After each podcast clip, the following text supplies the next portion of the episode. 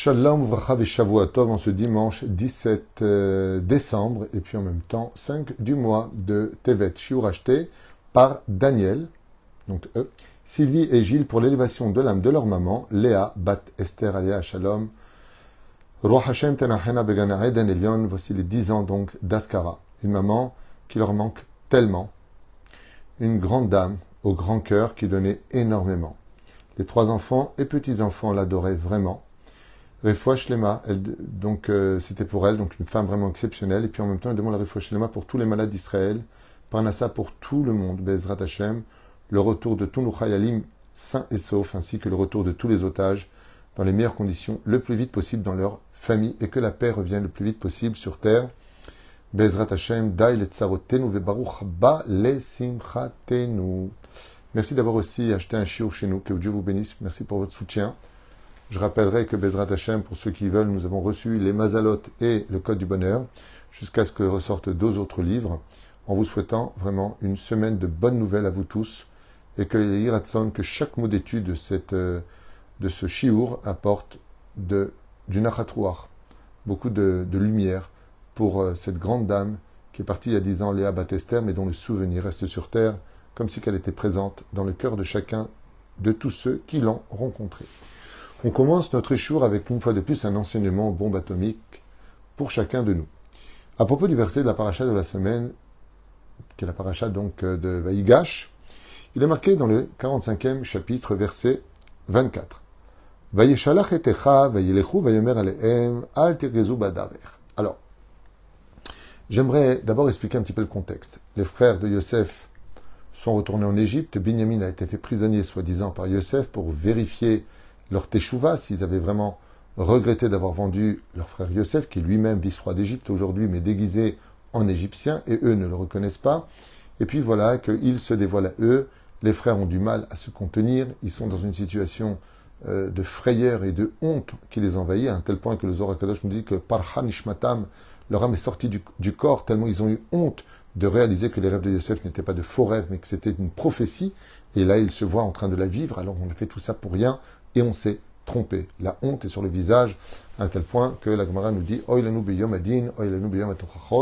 Malheur à nous le jour du jugement, le jour des remontrances, puisque c'est là-bas qu'on va se rendre compte de toutes nos erreurs commises, alors qu'on pensait qu'on avait 100% raison. Les tsarino arabes. Oufren, qu'est-ce que leur donne comme conseil Yosef, alors que maintenant ils retournent en terre de Canaan, en Israël, pour justement ramener maintenant leur père dans les meilleures conditions du monde, puisqu'il est vice-roi d'Égypte, et donc c'est dans un, énorme honneur hors du commun que Yaakov va descendre en Égypte, dans la province de Goshen, pour s'y installer jusqu'à la fin de la paracha de Vaïri, après quoi le livre de Shemot qui commencera l'esclavage des Juifs, qui malheureusement vont un peu quitter le chemin de la Torah en s'assimilant aux cultures des nations du monde.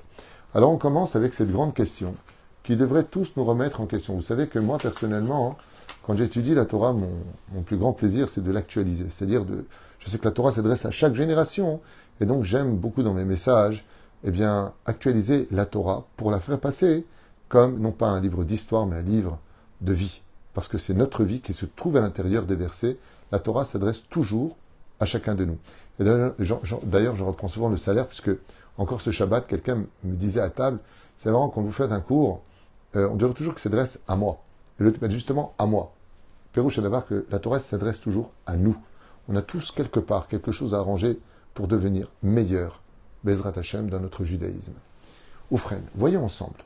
Yosef Hatzadik leur dit Bon, maintenant, je me suis dévalé, vous savez qui je suis, reprenez Benjamin, retournez chercher papa, tout s'arrange, tout va bien, on a fait la paix, on s'est reconnu, on s'aime, sur une étoile sur un oreiller, ce que vous voulez, un koltov, fait.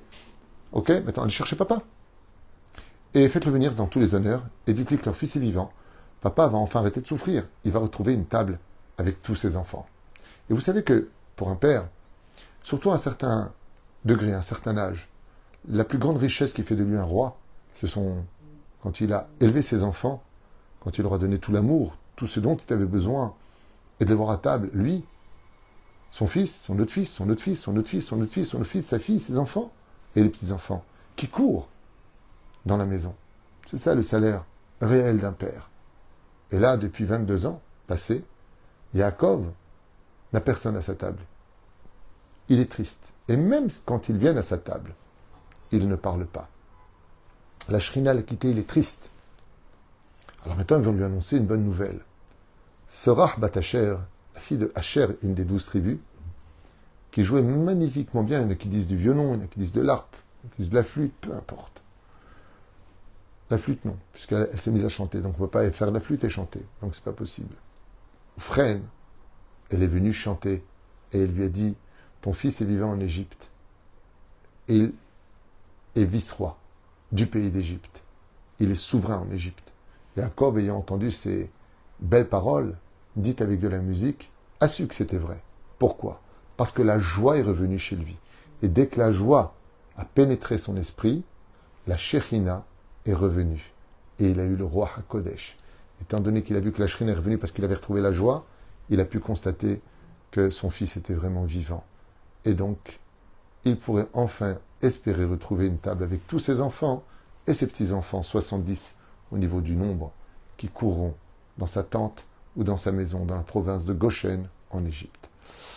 La question qui est posée ici, Maïzir Yosef et Techav. Pourquoi est-ce que Yosef donne-t-il comme, euh, comme consigne Surtout faites attention sur la route. Quand vous allez retourner sur la route, maintenant faites attention.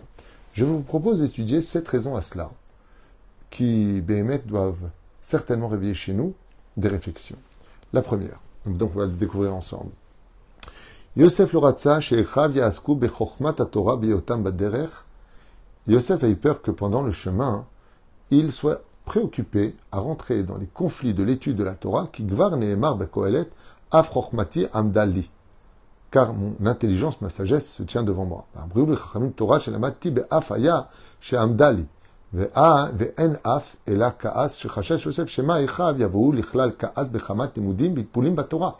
Et Yosef leur a dit, faites attention. Maintenant que vous allez reprendre la route, évitez, vous parlez de Torah, oui, drachot, mais commencez pas à rentrer dans les définitions, des explications de chaque chose de la Torah, de peur que vous vous mettiez en colère les uns contre les autres et chas shalom, ayez un accident. Varakas mevi l'idée taout velachen amarlahem al tegarzu baderech al tirgezu baderech. Ne vous fâchez pas sur la route. Ça veut dire que vous savez que nous avons une ordonnance. Et nous avons une ordonnance de parler de Torah quand on est dans une voiture, sur le chemin. Chez Nehemar, comme c'est marqué, tu en parleras sur tes chemins, comme vous le savez tous. Et étant donné qu'on nous dit sur le chemin, à la différence de la yeshiva ou d'un kollel ou à la maison, c'est que comme on conduit ou qu'on est en route, on pourrait se fâcher. Parce que dans l'étude de la Torah, il y a tellement de facettes différentes, il y a tellement d'explications profondes, il y a tellement d'opinions qui divergent qu'on pourrait sortir du contexte de l'étude et dire à l'autre Mais tu comprends rien. Mais c'est pas ça du tout. Mais Rachid dit pas comme tu dis. Fais pas ce genre d'études. Sur la route, tu fais des drachotes. Quant au reste, Bezrat Hashem, tu pourras le faire ailleurs. Premier investissement de Yosef. Yosef Hatzadik, Racha, Shema et Chav. C'est marqué donc cette explication dans le Kliyakar. יוסף הצדיק חשש שמא אחיו ילמדו תורה בדרך, יאהבו להתווכח בהפרנת התורה, comme c'est marqué. ומעורבים בשווים בדרך יטעו לחשוב שהשבטים נמצאים במחלוקת ומריבה. Il y a une deuxième opinion qui dit, nous, Azma, t'es sur la route, arrête, t'es dans le carrosse. Il y en a un qui va conduire. Imaginons que dans le carrosse, ou dans le train, ou derrière dans la voiture, deux Talmidei Chachamim, eh bien, se disputent pour expliquer la Torah, car la Torah est vivante. Et donc, si elle est vivante, c'est qu'elle bouge. Et si elle bouge, c'est tout simplement euh, qu'elle fait du bruit. Donc, quand on étudie la Torah, pour ceux qui sont déjà rentrés dans une yeshiva, ça hurle, ça tape sur la table, ça crie dans une yeshiva. Amar Abaye, Amar. Waouh, ça hurle. Il dit, pourquoi ne faites surtout pas ça? Il dit, mais pourquoi? Il dit, de peur que les autres d'extérieur vont voir des rabbins et ils vont dire, ouais, tu te rends compte, regarde, ils n'ont pas d'union il se dispute toujours ces juifs. Pour ne pas provoquer du mauvais, des mauvaises paroles sur nous, quand vous êtes sur la route, parlez toujours doucement. Donc parlez du sujet où il n'y a pas trop de marloquette. Les faits. Donc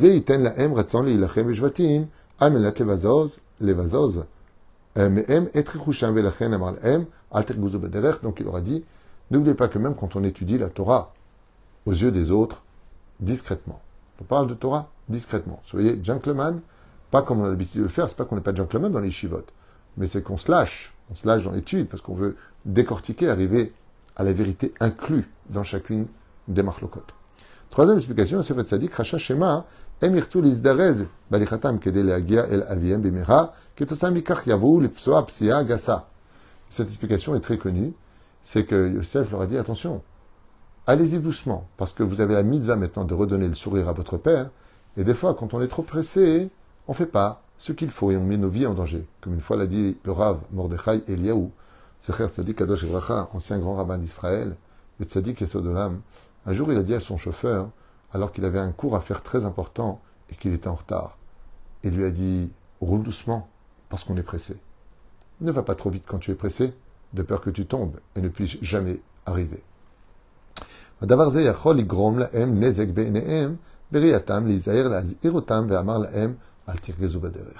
Donc, maintenant que vous allez annoncer une bonne nouvelle, vous apprenez que quand tu as une bonne nouvelle à annoncer, empresse-toi de lui dire. Mais si tu dois prendre la route pour lui dire, alors roule doucement pour être certain d'arriver. Yosef Hatzadi, quatrième raison, Oded et Techav, et pourquoi? Yosef Hatzadik nous disent les Chachamim à encourager leurs frères en leur disant ne vous, ne vous inquiétez pas, je n'ai pas de rancœur parce que vous m'avez vendu. Renforcez-vous. Shema yavu shodedim belistim lishdod otam elazik laem vezot mipnei sheshamo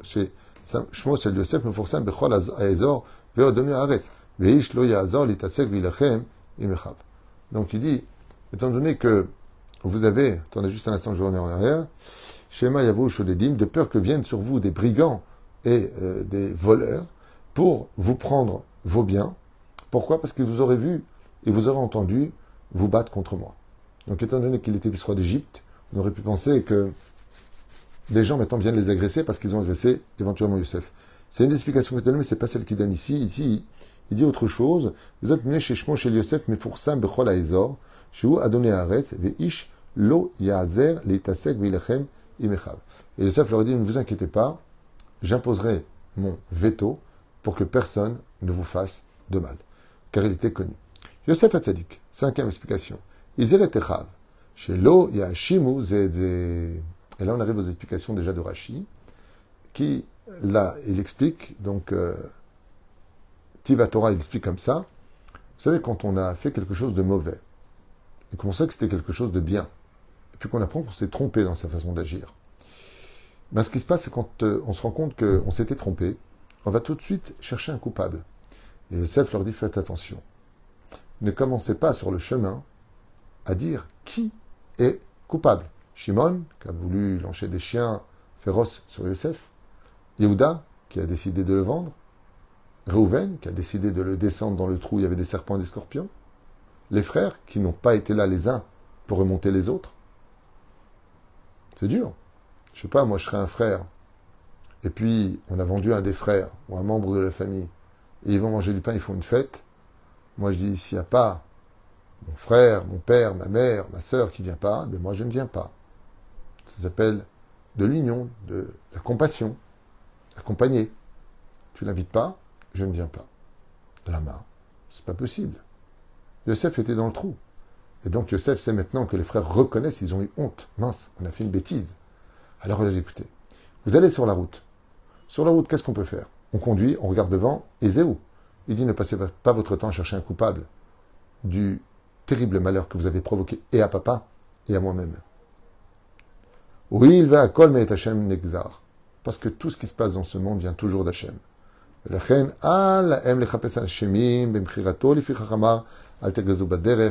c'est pour ça qu'il les met en garde. Ne vous prenez pas la tête sur la route.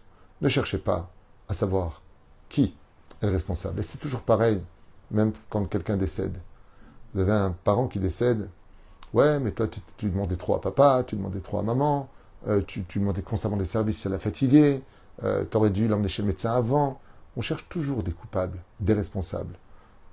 Quand la personne est partie et que lui, il est sur son chemin et que toi, tu es sur le tien, c'est pas le moment de chercher des coupables. Parce que si vraiment il y a un coupable, de toute façon, Dieu le sait, il fera ce qu'il faut.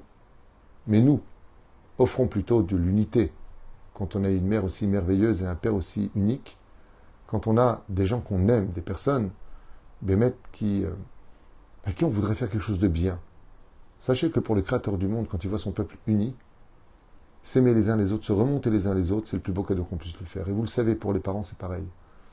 Les parents, quand ils voient du ciel leurs enfants tous veiller les uns sur les autres, s'aimer les uns les autres, être capable de faire des Shabbats, des Yom Tov, s'inviter, c'est pas des stratégies militaires de les placer. Non. Tout le monde aime tout le monde. C'est un des plus beaux cadeaux qu'on puisse offrir à sa famille. L'union fait la force. Sixième explication. Yosef Hatzadik, Iziret Echav, Shelo Yisku Bedavar Alacha. Alors, Yosef, il leur a dit, écoutez, vous allez aller sur le chemin, vous allez certainement parler de Torah car vous êtes des tzadikim. Je ne vous conseille pas de rentrer dans des conflits d'alachot, des lois juives. Mitorkar. Yavo le askir davar alacha mishmo. Et là, qu'est-ce que vous allez faire? Vous allez rapporter un alacha, certainement peut-être aussi mon nom, biskeren ou etchemo. Alulim lavo le askir mecherato. Et pourquoi il leur a dit ça? Parce que Yosef Tzadik, comme Yehuda, étaient deux personnages qui étaient extrêmement aiguisés dans le domaine des lois juives. Et donc, il leur a dit, si vous voulez parler de Torah sur la route, comme le demande le judaïsme, de parler de Torah partout où tu te trouves, et surtout sur les chemins, et pourquoi d'Afka sur les chemins? Parce que comme les chemins, dit le Zohar Kadosh, sont des endroits où le Satan mécatrègue, les forces du mal, les anges accusateurs qu'on a fait dans nos fautes, veulent qu'on paye la faute, et le chemin est parfait pour les catastrophes. Ekrelo Hasson, comme il a dit, euh, sur le chemin, de peur qu'arrive un, un, accident ou un incident. Il ne parlait pas des lois. Il leur dit pourquoi Il dit parce que comme les lois, je vous ai beaucoup moi-même partagé des lois du Shulchan de peur que vous disiez, Yosef, il a dit, ah, tu parles de Yosef, celui qu'on a vendu, vous allez vous prendre la tête. De ne pas glisser d'une discussion à une autre discussion. Les grands l'idée meriba, alodot. Lim l'idée sakana, la chen garzu, al tirgezu, slicha, baderer ne vous prenez pas la tête sur le chemin, parce que si vous parlez des lois comme moi, j'étais souvent sur le domaine d'Alachot, est-ce qu'on a le droit de faire ça? Est-ce qu'on a le droit de manger? Verminachai Est-ce qu'on a le droit de pied alacha Le Sef Tzadik était quelqu'un de très ilchatique dans le domaine de son comportement. il dit, j'ai peur que dans les halachot, vous allez me citer. Vous allez citer mon nom. Évitez de parler de moi sur le chemin. Prenez un sujet différent, pas des de peur que mon nom revienne ou celui de Yehuda revienne, pour lequel vous dire, ouais, si Yehuda a répondu, rentrez pas dans les conflits. Là, tu apprendras dans la vie que tout endroit qui est susceptible de mener à des conflits, évite de parler de tel et tel sujet. Choses qui sont tellement évidentes. Septième et dernière explication de nos chachamim sur le sujet. Yosef Amar le'echav, Ne vous empressez pas de vite arriver sur la terre de Canaan pour annoncer que je vis en Égypte. Kigvar nikba mishamaim besurazo.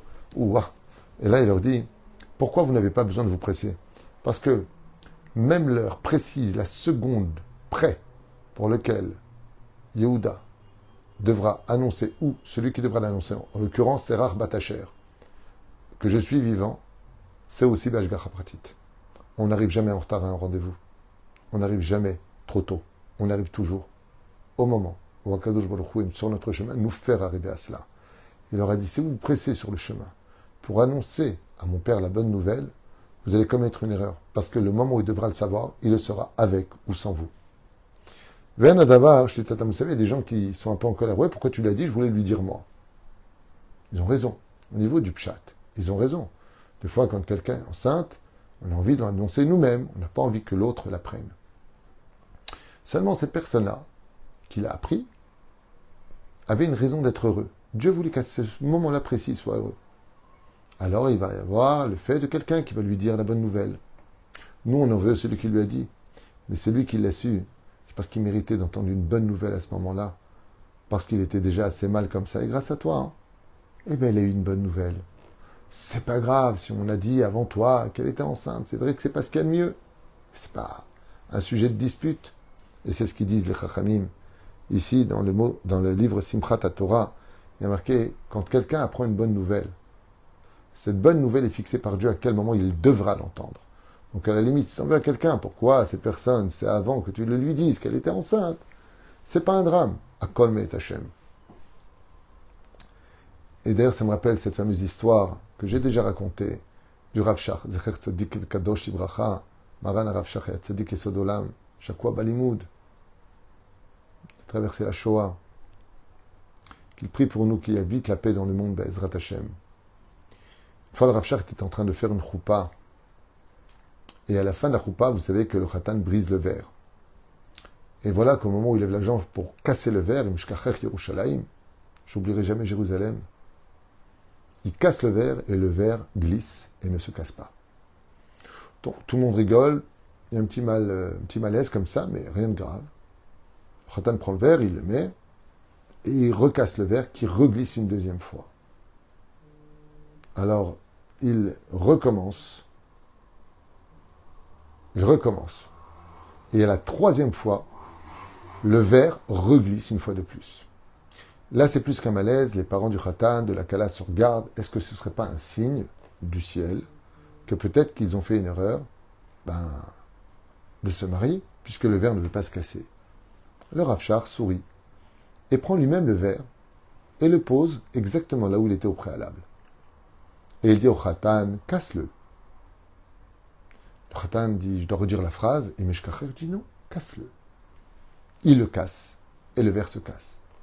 Mazel Tov. La musique se fait retentir. Le Khatan Akala se regarde. Fouf, on a eu chaud. Et les parents, devant le Khatan Akala, disent au Rafshar Est-ce que vous pourriez nous dire pourquoi ça n'a pas réussi du premier coup?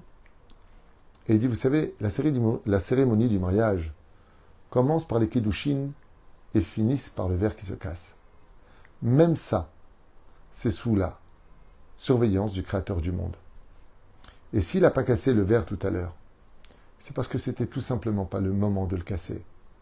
C'est à la quatrième fois où il arrive exactement à la seconde près, au moment où il fallait le casser, qu'il a cassé. Ce qui fait qu'on ne se marie jamais trop tard ou trop tôt par rapport au plan prévu par la salle.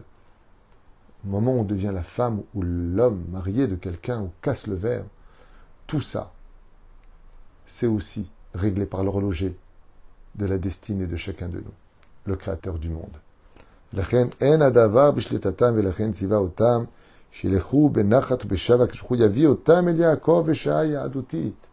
Ne vous inquiétez pas, leur a dit Yosef. Le moment où vous lui annoncerez, ce sera le moment où Dieu aura décidé. Vous savez que Yosef a dit qu'après 22 ans passés euh, dans cette situation compliquée, euh, pardon, euh, les 13 ans passés, parce qu'il avait 17 ans, il était 30 ans vice-roi d'Égypte, eh bien, pendant cette période-là, hein, il a vécu un tikkun. Et Chazal, ils disent, bah, d'abord, ils l'ont fait courir du trou. Pourquoi tu dis qu'ils l'ont fait courir du trou? Pour t'apprendre que quand une personne était en examen, ou à l'épreuve, ou punie de quelque chose qu'il a fait, au moment où Dieu dit stop à l'épreuve, on le sort de l'épreuve aussi rapidement qu'un éclair pour le faire passer de rien à tout. Dieu peut tout. La question est de savoir. On sait que quand tu as tout, tu as toujours le sourire puisque tu as tout. Donc ça va. Mais est-ce que même quand tu n'as rien, tu as le même sourire? Et c'était là toute la gloire de Yosef. Yosef, qui soit en prison au vice-roi d'Égypte, il était exactement le même dans sa joie de vivre, dans son charisme et dans ses opinions. La Torah est vraie, rien ne nous bouge. Même si je suis le seul juif de tout ce pays débauché qu'était l'Égypte de l'époque, rien ne me change. Je suis ce que je suis et je n'ai peur de rien parce que Dieu est avec moi. Baruch Hashem. Kol et